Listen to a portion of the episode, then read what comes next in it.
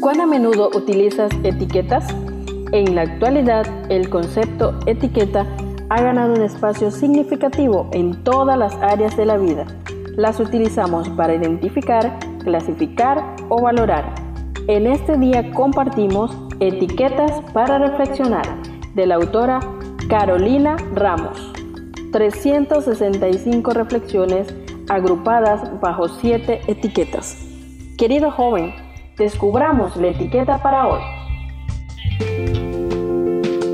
Excelente día tengas, querido joven.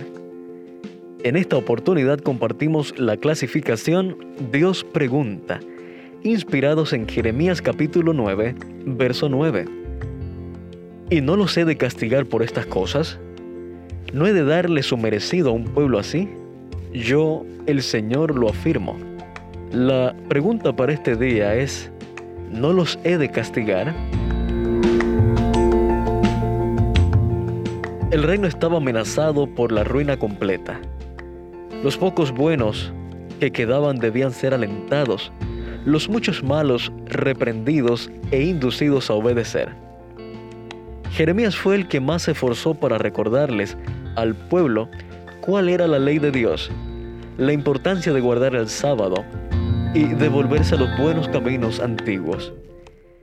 El Señor le dio la orden que hablase a todo el pueblo desde el templo, sin omitir palabra de la que Jehová dictaminaba. Todos tenían que recibir la oportunidad de oírlo y apartarse del mal. Dios no tiene voluntad de castigar, retiene sus juicios para suplicar al impenitente, el que ejerce misericordia, juicio y justicia en la tierra. Siente profundos anhelos por sus hijos errantes y de toda manera posible procura enseñarles el camino de la vida eterna. Así lo expresa Profetas y Reyes en la página 304. Su pueblo errante pudo escuchar sobre su buena voluntad para postergar el castigo y sobre una nueva oportunidad para arrepentirse. Les dijo que los ritos y las ceremonias no alcanzaban para expiar el pecado. Solo la reforma del corazón y de las prácticas en la vida podía salvarlos del resultado inevitable de la continua transgresión. Sabes, querido joven, puede ser que estemos muy familiarizados con una imagen de un Dios que al que ama castiga, o de grandes destrucciones y cautiverios, pero tengamos mucho cuidado. No desestimemos la buena voluntad de Dios para no castigar. Muchísimas de las calamidades que cayeron sobre el pueblo y que caen sobre nosotros como aparentes castigos entre comillas, son en realidad el resultado de nuestras propias decisiones, consecuencia directa y obligatoria de nuestras propias acciones.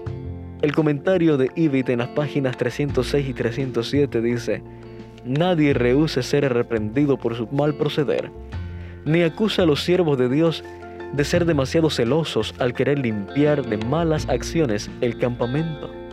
Un Dios que aborrece el pecado invita a los que aseveran guardar su ley a que se aparten de toda iniquidad. La negligencia en cuanto a arrepentirse y rendir obediencia voluntaria acarreará hoy a hombres y mujeres consecuencias tan graves como las que sufrió el antiguo Israel.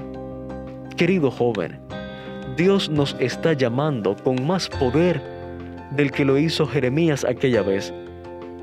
Estemos atentos a su reprensión de amor Pidamos la dirección del Espíritu Santo hoy y preguntémonos por qué cosas podríamos ser castigados. Mejor dicho, preguntémonos de qué cosas podríamos ser liberados. Haz la lista, conságrate a Dios, invócale en este día y pide la ayuda. Dios te bendiga. Gracias por acompañarnos en la lectura de hoy. Esperamos que esta etiqueta te motive a caminar cada día con Dios. Te esperamos en nuestro próximo programa.